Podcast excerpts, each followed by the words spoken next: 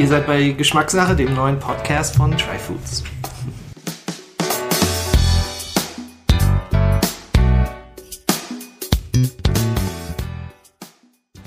Willkommen zum Podcast von Geschmackssache. Heute bin ich mal wieder unterwegs in Berlin und zwar bin ich zu Besuch bei Florian Domberger in der Dombecker Bäckerei in Moabit.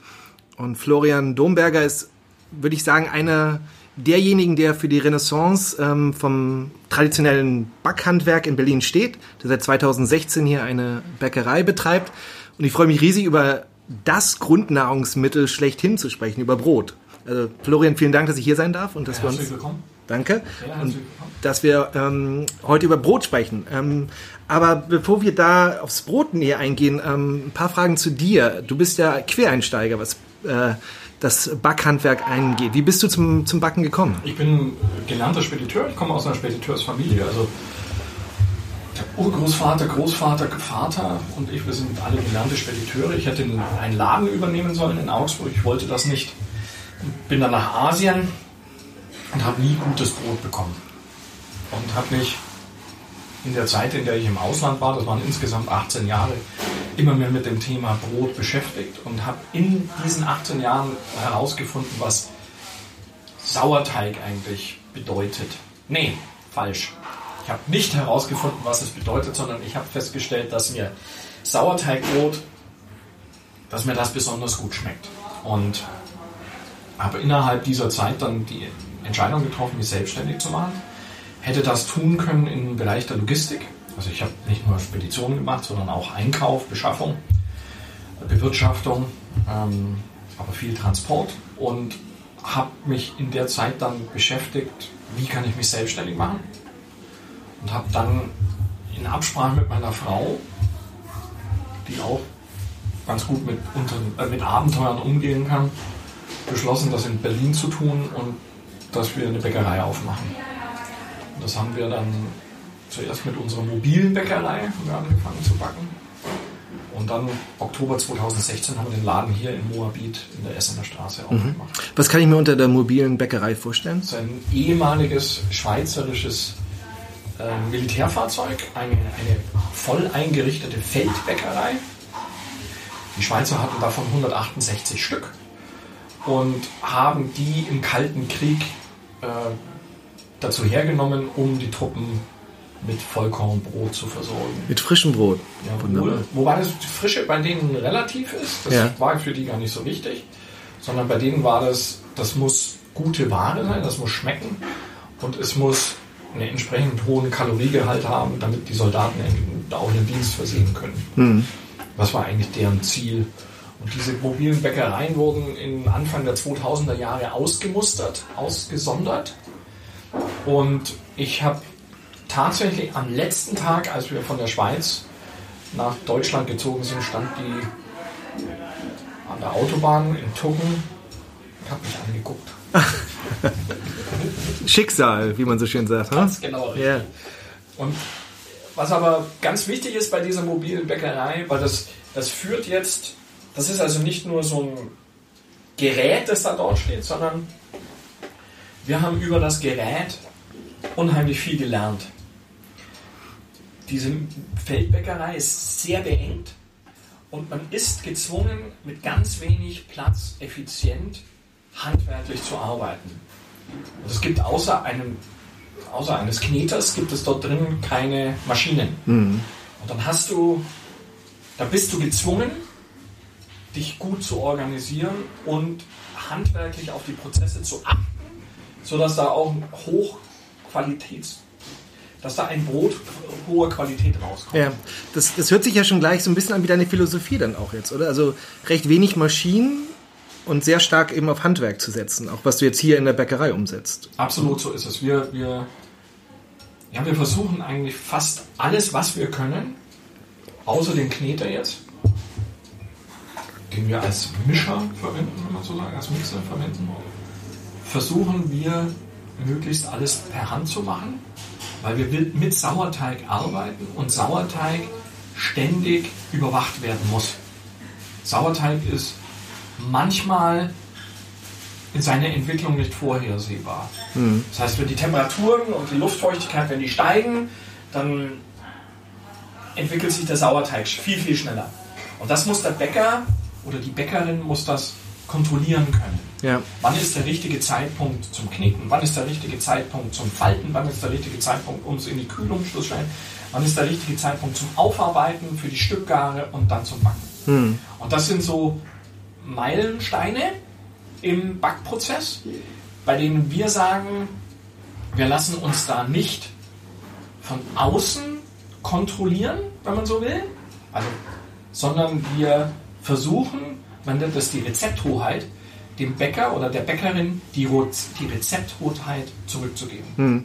Vielleicht mal, also ich meine, das ist Sauerteig ist, glaube ich, so ein, so ein, gutes Stichwort. Ähm, wo viele Leute, mich eingeschlossen, lange Zeit irgendwie, also man irgendwie ein Stück weit weiß man, okay, Sauerteig ist im Brot drin, aber was das ganz genau ist, ähm, wusste ich lange auch nicht. Ähm, und, was es also im Brot ausmacht. Vielleicht kannst du das nochmal erklären und vielleicht kurz sagen, wie backt ihr mit Sauerteig hier ein Brot? Und wie ähm, unterscheidet sich das von, von einem industriellen Brot? Vielleicht so in kurzen, kann man glaube ich lange drüber sprechen, aber vielleicht kurz einmal umrissen, ähm, was Sauerteig ausmacht und was der Unterschied ist zu einem Sauerteigbrot und einem industriellen Brot. Die, die Herausforderung bei so einer Aufnahme ist jetzt, wie mache ich jetzt dazu eine kurze Antwort? ähm, eine große Frage, ich weiß. Das ist eine riesengroße Frage, weil sie letztendlich dazu, also das ist eigentlich die Differenzierung, mit der wir am Markt bestehen können. Der Alfredo Sironi, Markthalle 9, beschreibt das schön in einem Satz, der eine gewisse Ignoranz voraussieht. Deswegen finde ich diesen Satz so schön. Er sagt, ich lasse den Sauerteig ganz einfach seine Magie machen, tun. Wir machen das ähnlich, aber wir haben mittlerweile, weil wir uns eben dem, dem Sauerteig so vers verschrieben haben, auch den Anspruch, Sauerteig mehr zu verstehen. Aber jetzt mal das, was wir wissen, ist, Sauerteig entsteht, indem man Wasser und Mehl mischt und ruhen lässt. Und irgendwann fangen die Hefen und die Bakterien in dem Mehl an, so, sich zu entwickeln, zu sich zu, ver, nee, zu, zu, verstoffwechseln und sich zu vermehren. Hm. Und es fängt an zu blubbern, das sieht Ganz man genau, ja. Ne? Es fängt an zu blubbern. Und hoffentlich in der richtigen Richtung blubbern. Also es gibt ja schlechtes Blubbern, dann wird es bitter und dann gibt es ja. gutes Blubbern und dann wird es sauer. Und das sind Milchsäurebakterien, die wir da fördern wollen und Hefen. Hefen für, den, ähm, für die Volumenlockerung und die Milchsäurebakterien zur Versäuerung, dann bleibt es länger haltbar, zum Abbau von Giftstoffen die, diese, diese Bakterien bauen eben Giftstoffe, die im Mehl enthalten sind, besser ab. Das Korn schützt sich ja selbst. Ähm, und eine Aromatisierung findet auch statt. Also habe ich Volumen, Aromatisierung, Abbau von Giftstoffen und Versäuerung. Versäuerung gegen Schimmel. Mhm. Hört sich gut an, ist mal eine gute Voraussetzung. Ja. Ganz genau, ist richtig. Es ist also etwas, ähm, es ist ein natürlicher Prozess, der uns hilft, ein besseres Produkt herzustellen. Mhm. Das Problem ist jetzt manchmal, wenn es außer Kontrolle gerät, aufgrund der äußeren Umstände oder weil wir nicht aufgepasst haben. Und das muss man, damit muss man eben kämpfen. Also damit muss man zurechtkommen, dass es nicht einfach ist, diesen Prozess zu begleiten. Ja. Und hier ist das Problem für die Industrie. Hm. Du hast eine große Industrieanlage, und bist davon abhängig, dass du immer gleichförmig die gleiche Viskosität hast, eigentlich die gleiche Temperatur, dass du alles gleichförmig machst, damit deine Maschinen mit diesem Prozess auch, mit diesem Teig auch arbeiten können. Ja. Also die totale Kontrolle über den Teig. Ganz genau. Und, das, und wir verschreiben uns exakt im Gegenteil. Wir sagen, lass mal laufen. Ja. Okay, und was machen die dann anstatt, wenn sie jetzt nicht Sauerteig nehmen? Stabilisieren. sie stabilisieren Du kannst auf zwei Arten stabilisieren. Entweder chemisch, also dass ich Chemikalien zusetze. Ich, ich sage das jetzt vollkommen wertfrei, weil ja. ich habe ja auch in der Richtung gearbeitet, in der Kosmetik. Ähm, also Conditioners oder, oder ähm, ja, Prozessstabilisatoren zusetze, die mir helfen, immer gleichförmig dasselbe Ergebnis zu erreichen. Oder ich kann das mechanisch tun. Ich kann den Teig so bearbeiten, in der Zeit, Wenn ich das fühlen kann, dann kann ich den so schnell bearbeiten oder so gut bearbeiten, dass immer das gleiche Ergebnis rauskommt. Hm. Und das tun wir eben nicht, sondern wir sagen, der Bäcker oder die Bäckerin ist dafür zuständig. Und es, du hast ja schon gesagt, im, im, im Sauerteig an sich ist, ist Hefe und da sind die Milchsäurebakterien Richtig. drin. Und Hefe ist ja auch so ein, guter Stich, äh, ein gutes Stichwort auch wieder, wo man hört, irgendwo Hefe zugesetzt ist nicht gut, aber da ist im Sauerteig ja auch Hefe drin. Also was ist eine gute und was ist eine schlechte Hefe? Oder gibt's das? Also die, also ich finde Hefe absolut in Ordnung. Ja. Hefe ist nichts falsch. Ja. Ähm, wir haben uns irgendwann, ja, also erstens mal, irgendwie kam bei uns dann der Ehrgeiz. Und wir haben unsere Brezen, hier liegt gerade eine Breze, so als Anschauungsstück. Und wir haben unsere Brezen zuerst mit Hefe gebacken, weil ich ganz einfach eine, ich wollte einen stabilen Prozess haben. Also ich wollte, dass die Breze ähm, dass die jeden Tag gleich aussieht und dass die zumindest mal aufgeht. Und dann haben wir so die ersten fünf, sechs Chargen, die wir ausprobiert haben, haben wir die Brezel mit Hefe gebacken. Das war in Ordnung. Aber irgendwann war das, war die Hefe bereits, also die war komplett ausgepowert und das Ergebnis war nicht mehr gut. Und dann haben wir festgestellt, dass wir nicht mehr so richtig mit Hefe arbeiten können. Weil Hefe ist vermittelt uns eine Stabilität im Prozess, die wir gar nicht mehr wollen. Wenn du mit allen Rezepten ohne Hefe arbeitest, dann richtest du dich ein auf bestimmte Temperaturen im Raum, auf eine bestimmte Reaktion des Teiges zum bestimmten Zeitpunkt und dann passt die Hefe nicht mehr rein, weil die Hefe ist super verlässlich und zeitigt ein Ergebnis zu einem besonderen Zeitpunkt, mit dem wir gar nicht mehr rechnen. Weil wir überwachen ja dauernd.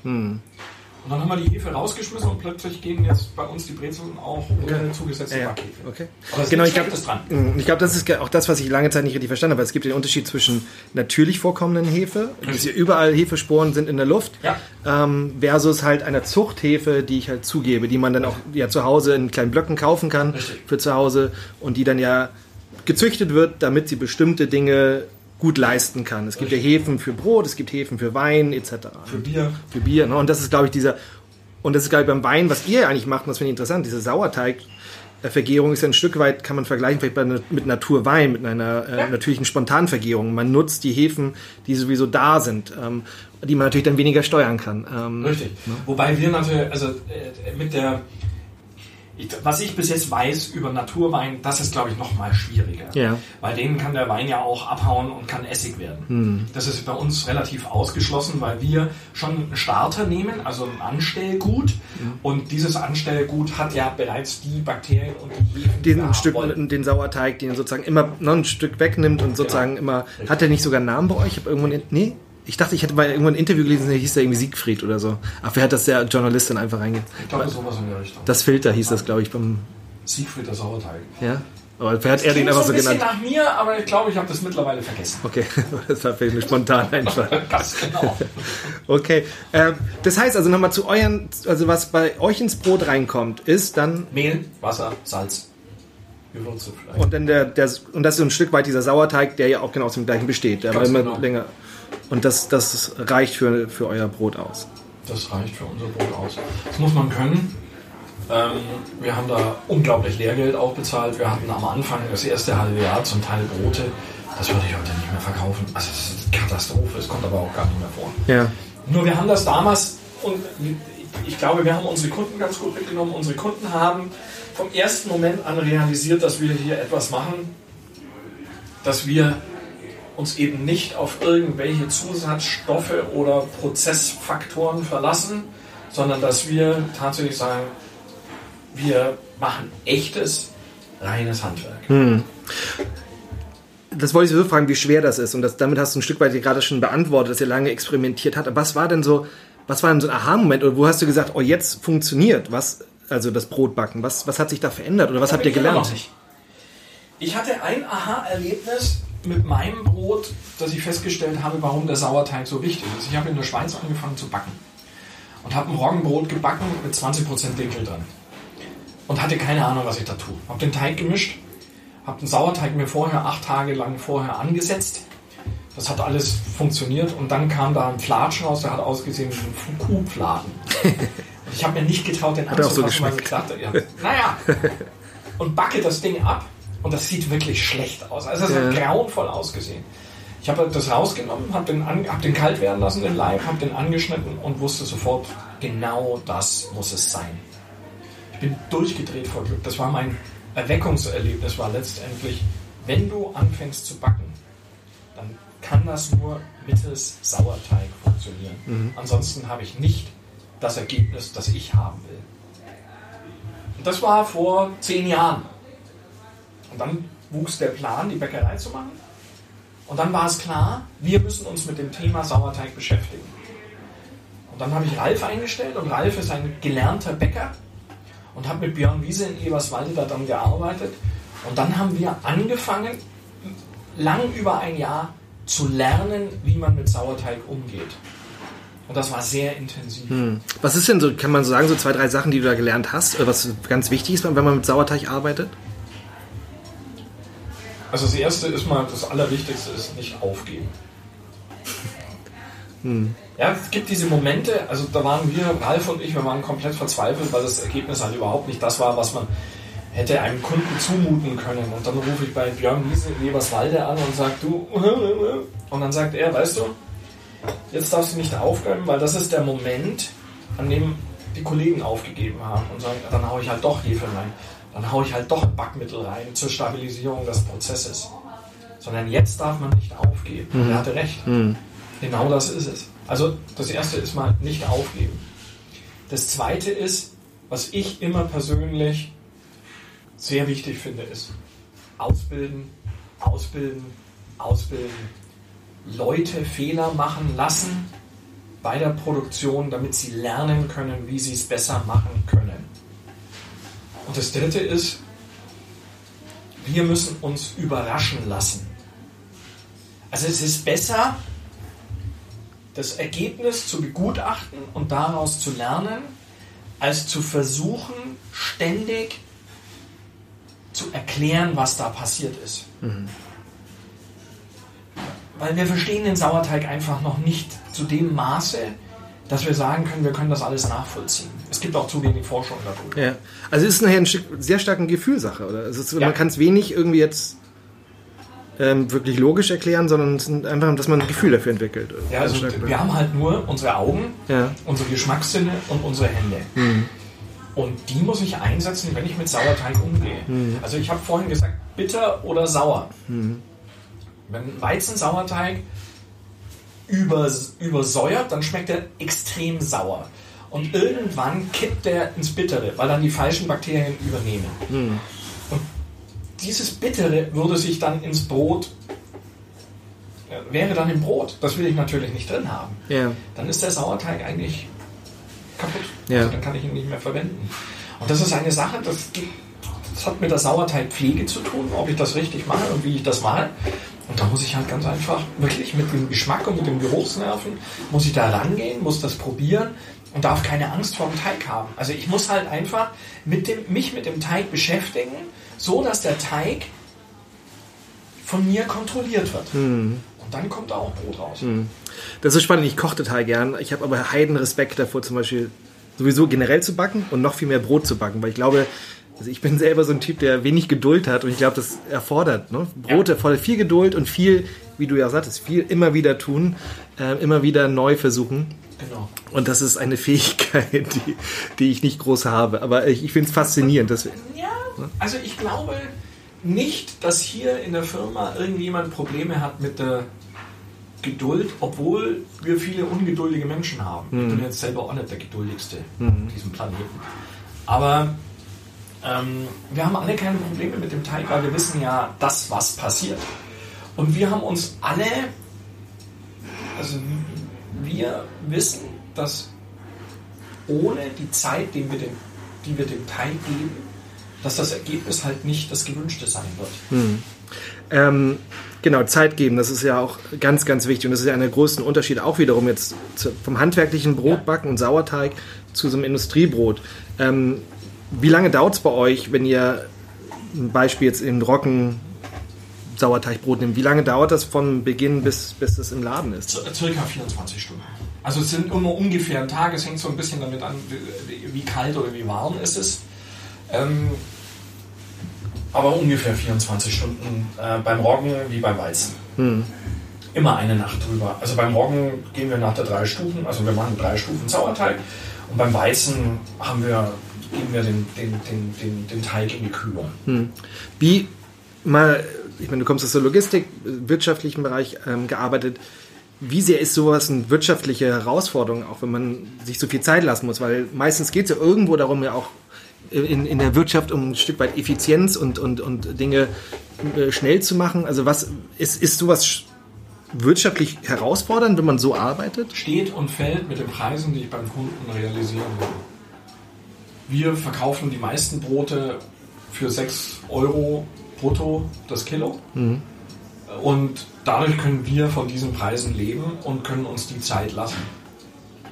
Es, es ist also weniger, also das Problem liegt weniger auf der Kostenseite, sondern das Pro Problem liegt auf der Umsatzseite. Ja. Ich muss an meine Kunden ran und muss meinen Kunden erklären, warum dieses Brot oder dieses Brötchen den Preis wert ist, den ich frage, nachfrage. Mhm. Naja, das ist es. Ja. Und du bist ja im Stadtteil hier Moabit. Es ist jetzt nicht Mitte, es ist nicht Prenzlauer Berg. Wie sind deine Erfahrungen hier im Kiez? Akzeptieren die Leute das den Preis? Kommen Leute rein und sagen, warum seid ihr zwei, dreimal so teuer wie der, der Bäcker nebenan? Nicht mehr viele, weil wir, also wir haben eigentlich unsere, unsere, unsere Größe hier in Moabit erreicht. Ich glaube nicht, dass wir noch wachsen werden hier in Moabit. Ähm, das war am Anfang war das sicher so, dass die Leute rangekommen sind und sagen, wie kann das sein, wie teuer du dein Brot hier verkaufst? Ähm, und dann muss man das denen erklären. Aber das ist, glaube ich, nicht mehr der Fall. Wir haben auch mit, dem, mit der schweizerischen Feldbäckerei, wenn wir da zum Beispiel nach Wittenau sind wir gefahren, nach Borsigwalde sind wir gefahren mit der mobilen Bäckerei, da ist man dann schon einmal erklären. Also dann sagt man schon, warum kostet das Brot hier so viel? Ja, probiert es halt mal. Ja. Und wenn es euch das wert ist, dass das ein anderes Lebensmittel ist, dann mhm. zahlen die das auch. Und dann gibt es halt welche, denen ist das wurscht und die zahlen es halt nicht. Mhm. Kann man erklären, muss man kommunizieren. Da muss also der Bäcker sich hinstellen oder die Bäckerin und muss sagen, das ist das und das wert, weil die und die Arbeit da reingeht. Ja. Und du hast ja auch, habe ich gelesen, einen ganz interessanten Ansatz hier, wie, wie ähm, du mit deinen Mitarbeitern arbeitest, beziehungsweise dass ja jeder unterschiedliche Aufgaben hat. Ähm, ist das korrekt, dass auch Bäcker mal verkaufen, also auch, dass sie eben in den Kontakt kommen und dass man nicht sagt hat, okay, der eine steht nur hinten in der Backstube und der andere nur vorne. Wir haben, wir haben unser, ich muss ein bisschen auswählen, ja. aber wir haben, wir arbeiten hier fast, wir haben von den 18, wir sind so 18, wir haben nur zwei gelernte Bäcker. Ähm, der Rest sind Quereinsteiger. Und mit Quereinsteigern, die durch die normale Ausbildung zu bringen, ergibt nur zum Teil wenig Sinn. Was wir machen, ist ein mieser Trick, ist, dass wir Leuten anbieten, hier ein Praktikum zu machen. Also man, man hat die Möglichkeit des Orientierungspraktikums und die Leute können hier mal zwei Wochen, drei Wochen, vier Wochen, sechs Wochen, drei Monate, bis zu maximal drei Monaten geht das ja, können die hier ein Praktikum machen und können sich austoben und können einfach mal gucken, gefällt mir das als Arbeit. Ich sage ja, es ist ein mieser Trick. Also das ist für uns, wir haben noch keine einzige Stellenausschreibung gemacht. Jetzt habe ich eine gemacht für den kaufmännischen Bereich. Aber als Bäcker habe ich noch keinen einzigen gesucht. Die Leute wissen, dass sie hier mit Leidenschaft ausgebildet werden. Und wir machen das so, die Leute kommen rein als Praktikant. In dem Moment, wo ich eine Stelle habe, wandle ich das um, in, wenn sie denn wollen, in ein Angestelltenverhältnis. Und dann zahlen wir sehr, sehr transparent. Wenn man nichts kann, kriegt man 10 Euro. Wenn man den Teig kann, kriegt man 11 Euro. Wenn man den Teig aufarbeiten kann, kriegt man 12 Euro. Wenn man den Ofen beherrscht, kriegt man 13 Euro. Wenn man verkaufen kann, kriegt man 14 Euro. Und so geht es, wenn man führen kann, wenn man ausbilden kann, wenn man Führer führen kann und Ausbilder ausbilden kann. Und wenn man Logistik kann und kaufmännisch das drauf hat, gibt es immer einen Euro mehr Mhm. pro Stunde. Okay. Und damit fahren wir ausgezeichnet, weil jeder ein Interesse hat, alles zu lernen. Hm. Also als Beispiel zum Beispiel, wir haben relativ, wir haben fast 20 Lieferkunden Berlin. Das Also Restaurants. Genau. ne, von, mhm. Das ist jetzt nicht die Haupt, das ist nicht unser Hauptgeschäft und ist auch strategisch gar nicht so unbedingt angestrebt. Aber es kommt- so, die, ja, die beliefern wir und ich will, dass jeder von uns hinliefert. Jeder auch diese Kunden trifft. Und damit auch diese Kunden wissen, aha, das sind die Menschen, die mein Brot backen. Und ich will, dass jeder Bäcker auch verkauft. Und wenn dann die Bäckerin hier dort steht als Verkäuferin, dann weiß sie plötzlich, dass Verkaufen doch gar kein solcher einfacher Job ist. Und es ist ja auch gut, wenn man sich erklären muss. Wenn man mal herausgefordert Ja, ja. wird. Ja.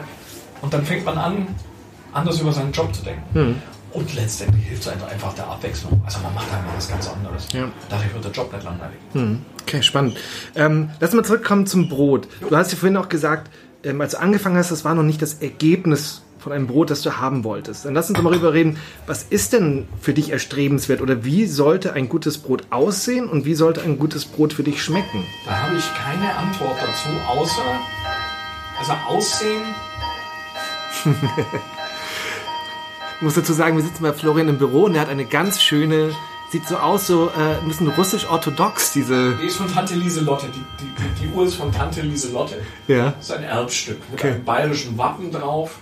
Aber sieht so, sieht irgendwie so ein bisschen, weißt du, was ich meine? So ein bisschen hat er irgendwas Ganz Osteuropäisches. Klar, ganz genau, so wie eine Ikone. Ja, Ja, ganz genau. Schön kitschig. Ganz genau. wunderbar. Ja, genau.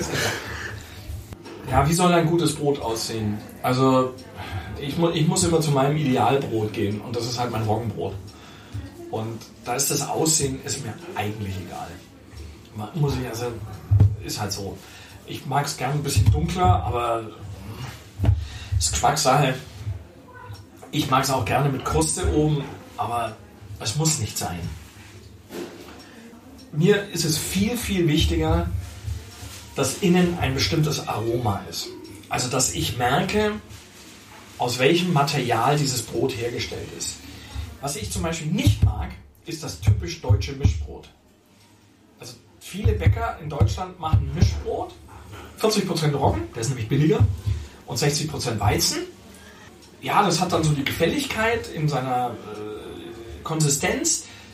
Dann isst man das eigentlich nur deswegen, damit man Butter draufhaut und Wurst oder Käse. Das ist mir zu wenig. Sondern ein Brot braucht, muss alleine stehen können und sich vorstellen können. Also, mein Roggenbrot klingelt nicht, sondern steht im Raum und sagt, ich bin ein Roggenbrot. Und es fängt nicht an, irgendwas anderes vorzutäuschen und zu sagen, könnte ich bitte eine Wurst- oder Käseauflage oder einen Schnittlauch oder sowas haben. Nein. Sondern vielleicht ein bisschen Fett, das ist in Ordnung, aber ansonsten muss das Brot alleine stehen können. Und das ist der Anspruch an mein Roggenbrot. Das muss aromatisch sein. Und ich persönlich mag das Roggenbrot am liebsten nach sechs Tagen. Und das ist das andere, was ein Brot können muss. Ein Brot muss sich entwickeln können. Das tut unser Weizenbrot nicht. Aber das liegt am Material. Also unser Beutebrot zum Beispiel, das ist am ersten, zweiten Tag sehr, sehr gut. Und Das reines Weizenbrot oder? das ist ein Weizen, 19% Weizen, 10% Vollkorndinkel. Ähm, das fällt ab. Aber das ist normal für ein Weizenbrot. Deswegen mag ich Roggenbrot so gern, weil es meiner Meinung nach immer besser wird die ersten sechs Tage. Es wird zwar härter und trocknet so ein ganz klein wenig aus, aber ich finde, es wird halt von der Aromatik wird halt einfach das interessantere Brot. Und was, was, was passiert da in der Aromatik dann, wenn du sagst, das wird interessanter? ich Also kann wie es nicht beschreiben. Es, ist, es wird einfach vielfältiger. Ja. Also es hat, es hat, also, ich finde, das wird nach drei Tagen richtig interessant und dann nimmt es eigentlich vom dritten bis zum sechsten Tag so richtig zu. Es, es wird bisschen, also es wird, also es, man beißt mehr, weil es natürlich ein bisschen härter wird, aber es ist einfach von seinem Aroma, es ist vielfältiger, was da rauskommt. Also man schneidet es und es riecht nochmal anders. Das finde ich einfach großartig. Das ist für mich ganz, ganz wichtig. Das ist deswegen ist es für mich das wichtigste Brot.